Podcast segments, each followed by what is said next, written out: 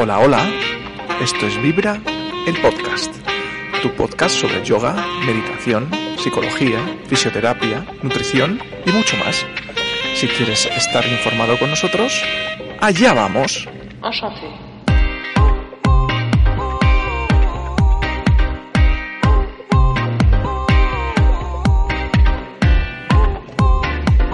Hola Vibres, bienvenidos a un nuevo episodio de nuestro podcast. Hoy tenemos en el podcast a nuestra nutricionista Marta Llopis. Hola Marta, ¿cómo estás? Muy bien, encantada.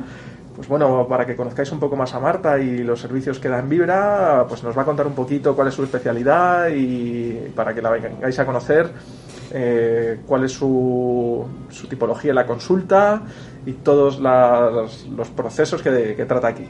Cuéntanos un poquito, Marta.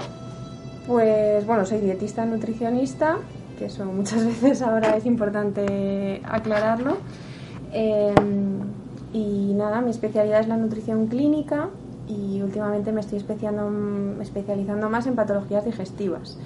Eh, intestino irritable, sobrecrecimiento bacteriano, intolerancia a la fructosa, muchas otras eh, patologías también, eh, pero esas son las más frecuentes. Eh, también, pues claro, obesidad, sobrepeso, que eso solemos verlo más los, los nutricionistas en consulta, y algo de, deportiva también, no muy profesional, pero bueno, preparación de, de oposiciones, aumentar el rendimiento deportivo y más o menos eso, eso es lo que veo en la consulta. Bueno, pues bueno, muchas cosas, está muy guay. Bueno, quedan dos meses para el verano, tres meses, y es el tiempo ahora de las famosas dietas milagro. Eh, ¿Qué opinas de esto, Marta? Eh, porque es cuando todo el mundo quiere hacer en dos meses lo que no ha hecho el resto del año. Eh, ¿Qué opinas de este tipo de dietas y, y qué le dirías a nuestros oyentes? Bueno, por suerte cada vez hay más pacientes que tienen, o por desgracia, que ya han pasado por eso y los que mm. vienen ya a la consulta eh, vienen ya buscando un cambio de hábitos y no volver a pasar por esa dieta que lo pasan muy mal, que es una dieta muy restrictiva mm, de nutrientes, pues por supuesto falta, falta de todo, pero sobre todo se pasa hambre, que eso es una de las cosas que yo tengo muy en cuenta en, en la planificación de los menús, que no se pase hambre. Luego genera ansiedad y luego el famoso efecto rebote que, que al final eh, frustra tanto al, al, paciente que ha llevado eso como luego pues, lo vuelve a intentar, vuelve a hacer otra dieta milagro y volvemos al punto de partida con más kilos y con menos ganas, por supuesto. Entonces, bueno, pues todo ese tipo de, de, de, dietas es el efecto que tienen y, y, mucha gente ya lo empieza a conocer y empiezan a oír de todo ese tipo de cosas. Es verdad que es muy atractivo, que suena muy bien perder tantos kilos, pero al final lo que se pierde es agua, masa muscular y sí, por supuesto, algo de grasa. Si pierdes muchos kilos, algo te llevas también. Pero el punto de partida del que acabas de, de eso suele ser muchísimo peor. Así que, claro, siempre están desaconsejadas todo ese tipo de, de sí, dietas. Porque cada vez la vemos más. Además, ahora se publican en todos los sitios, eh, aparece información por todos lados eh, las redes sociales, eh, gente que no es nutricionista, que ah, no, sí, adelgaza en 10 semanas. desaconsejamos desde aquí. Lo primero, visita a tu nutricionista, aconsejate, porque los milagros no existen de momento. Ojalá, ojalá. ojalá. Bueno, quería hablar otra cosita que, que, bueno, llevamos un tiempo y desde que empezó la, la pandemia han surgido eh, cierto en el sector de la nutrición ciertas modas siempre hay modas en la nutrición no y ahora hablamos mucho de este tipo de dietas como la dieta paleo la dieta cetogénica la dieta antiinflamatoria. Eh, nos puedes contar un poquito para que la gente sepa eh, en qué consiste cada una y si son recomendables y para qué tipo de pacientes podría ser en algún caso recomendable todo esto siempre, siempre, siempre hay que individualizarlo y por eso hacer cualquier tipo de dieta sin un seguimiento de un nutricionista, de un profesional apropiado, pues siempre está desaconsejado. O por supuesto, pues la dieta cetogénica en algunos casos sí que se ha visto que, puede ser una herramienta en consulta, que puede, que puede mejorar, aunque es una pauta bastante estricta. Entonces la persona pues tiene que tener ciertas características y que pasar por ese trámite le vaya a producir un beneficio en su salud. Siempre hablamos en términos en términos de, de salud. Ponerte a evitar o restringir ciertos alimentos tanto si te sientan mal como si pues piensas que quitándote X vas a perder peso, al final acabas evitando muchos alimentos y tu dieta puede llegar a ser una dieta incompleta. Y muchas veces no pensamos en eso, porque se habla siempre de dieta variada, equilibrada, eh, etcétera, etcétera, pero ¿eso qué significa? Son palabras que no tienen muchas veces nada, nada, detrás. Equilibrada es que tomo donut a la semana o, o que tomo... Entonces, eh, pues eso, muchas veces eh, les faltan muchos, si me pongo yo por mi cuenta porque he leído un post en Instagram, que tener esa información sí, por supuesto, está, está muy bien, pero para eso está el profesional, para individualizar y ver si cualquiera este tipo de dietas a tu situación, a tu patología, pues puede, puede producirte un beneficio en, en la salud. Y muchas de ellas pasan por evitar ciertos, ciertos alimentos por ejemplo, la dieta paleo al final quitas muchos procesados. Si tú en tu mm. dieta actualmente estás tomando muchos procesados, pues por supuesto te va, te va a venir bien. Mm. Pero evitar otros alimentos, pues depende de, de cada caso y también el tiempo y la duración, el cambio que vayas a hacer en tu vida, la actividad física que realices. Eso siempre se, se deja de, de, lado y ahora con el teletrabajo, por ejemplo, que tendemos al hipersedentarismo, pues sí es verdad que quitar ciertos cereales a lo mejor te beneficia porque ese gasto no lo estás, no lo estás haciendo. Pero vuelvo a lo mismo y es aburrido, pero es así, es individualizar, mirar, mirar cada, cada caso, tus hábitos, tu rutina, la composición corporal y en función de eso ver que por mirar una dieta en una revista o por, o por leer un post en Instagram que ahora es muy pues puede ser interesante y puede ser cierta información pero bueno siempre eh, es interesante una revisión, que no necesitas a veces un tratamiento muy largo, sino aconsejarte un poquito y enfocar un poco todas esas pautas. Es como el ayuno intermitente, ¿no? Este famoso ahora, que está por todas partes. Eh, que, hay, ¿no? De 12, 14, es que te llegan informaciones por todos lados que sin, sin base eh, todo, no, es que como un futbolista lo hace, pues yo también me voy a poner a hacer ayuno intermitente.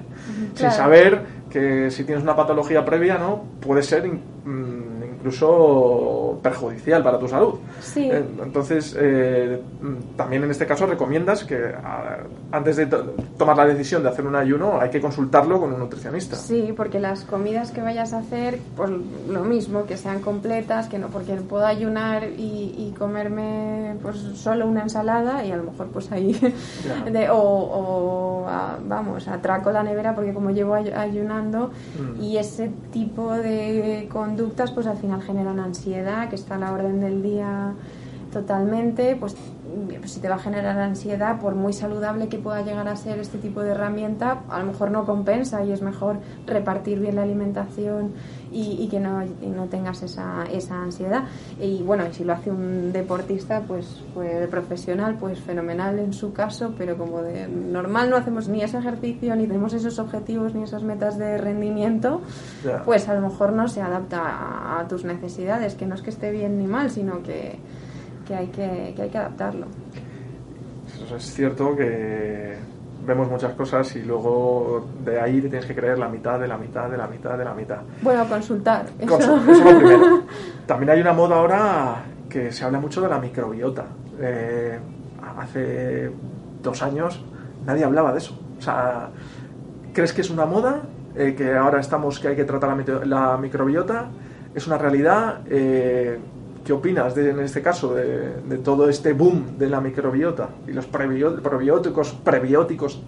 Todo este... Bueno, todo ese tema es interesantísimo a nivel, pues eso, para eh, relacionar ciertas patologías que, antes pues no se sabía muy bien el origen y ahora pues se ve que está conectado hasta nuestro cerebro, intestino, la microbiota, todo ese eje que pero está todavía en estudio y es verdad que eh, es interesantísimo y, sí que se sabe cosas que pueden ayudar o cosas que todo lo contrario empeoran, pero tampoco hay tantas em, evidencias para decir esto más esto es igual a esto, esto se produce por esto, como sí que hay mucho sensacionalismo, por llamarlo de alguna manera.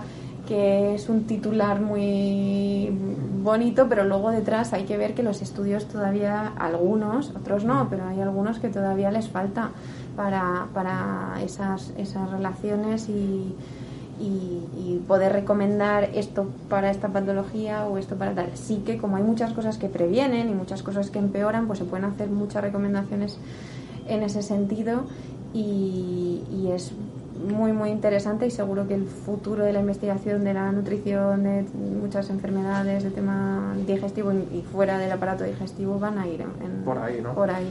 Sí, sí, eh, todavía es a lo mejor un tema que hay que coger con pinzas, eh, pero tiene, sí, yo que escucho y leo mucho, mucho podcast y tal, eh, está muy en tendencia, se está tratando mucho y, creo que, que, se va a avanzar a través de ese campo bastante para la salud digestiva y, bueno, lo que has dicho tú, para todo, toda la salud en, en un todo. Pues ahora, bueno, Marta, estamos pasando unos tiempos muy difíciles con el COVID. Eh, estamos mucho más sedentarios. Eh, mm, es muy fácil ir a la nevera y coger lo que sea. Eh, unas pequeñas pautas en cuanto a, por ejemplo, hidratación, alimentación que podamos tener ahora que teletrabajamos tanto, hay mucha ansiedad, que a lo mejor qué alimentos nos recomiendas, pues, tipo procesados, todo este estilo, y qué, qué alimentos puedes recomendar así a grandes rasgos para, para esta época que vivimos. Sé que no es fácil porque cada, cada, paciente es un, ya lo hemos dicho, cada paciente es único, pero unos pequeños tips, unas pequeñas pautas que puedan servir para el para todo mortal. Sí, eh, bueno, primero con el tema del teletrabajo, sobre todo ser conscientes del, del sedentarismo que tenemos eh, actualmente. Solo con una aplicación de estas del móvil que cuentan los pasos, si la mm. llevas un día eh, entera o la pulserita clásica que mide la, actividad, a lo mejor te das cuenta de realmente la diferencia. Muchas personas que están muchos días en casa y voy un día a la oficina. Pues ponértelo un día en casa y un día de oficina. La diferencia de los pasos es importante y mm. eh, al final trabajamos más horas. Generalmente me dicen muchos pacientes que teletrabajan. Trabajo muchas más horas, cierro el ordenador y ya pues no me apetece hacer, hacer nada, no haces nada de ejercicio, no sales a caminar empezando por ahí, más que la alimentación, me parece pues dedicar ese tiempo y planificarlo dentro de tu horario un ratito para, para incrementar la actividad física eh, diaria. A lo mejor, aunque sea la tontería de salir al supermercado en vez de en coche, voy andando si tengo la posibilidad.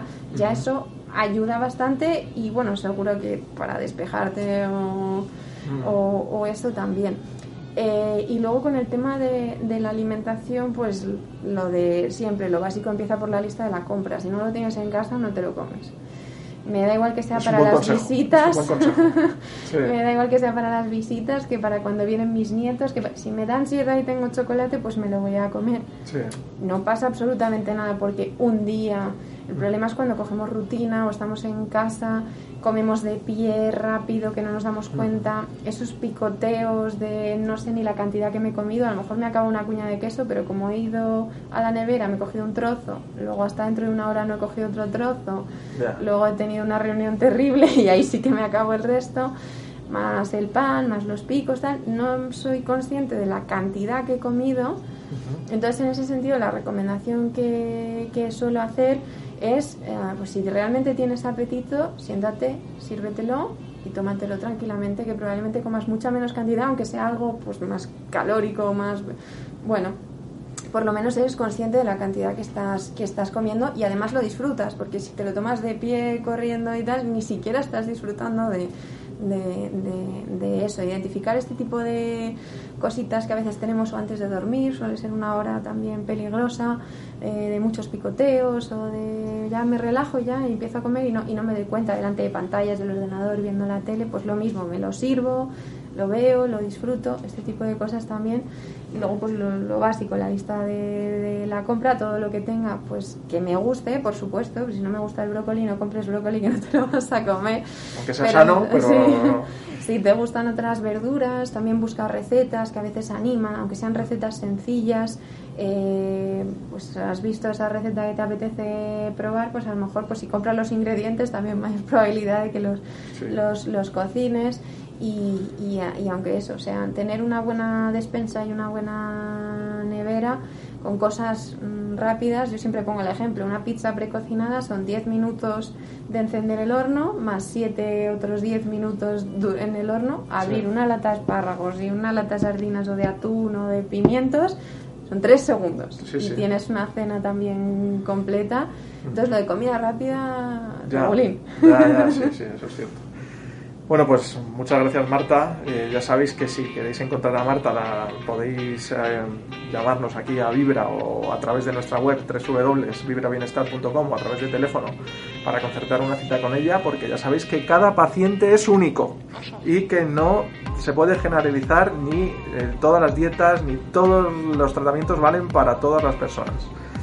Y recuerda que los youtubers no son nutricionistas Vale, pues muchas gracias a todos, Vibres. Nos vemos en el próximo episodio. Muchas gracias, Marta. A vosotros.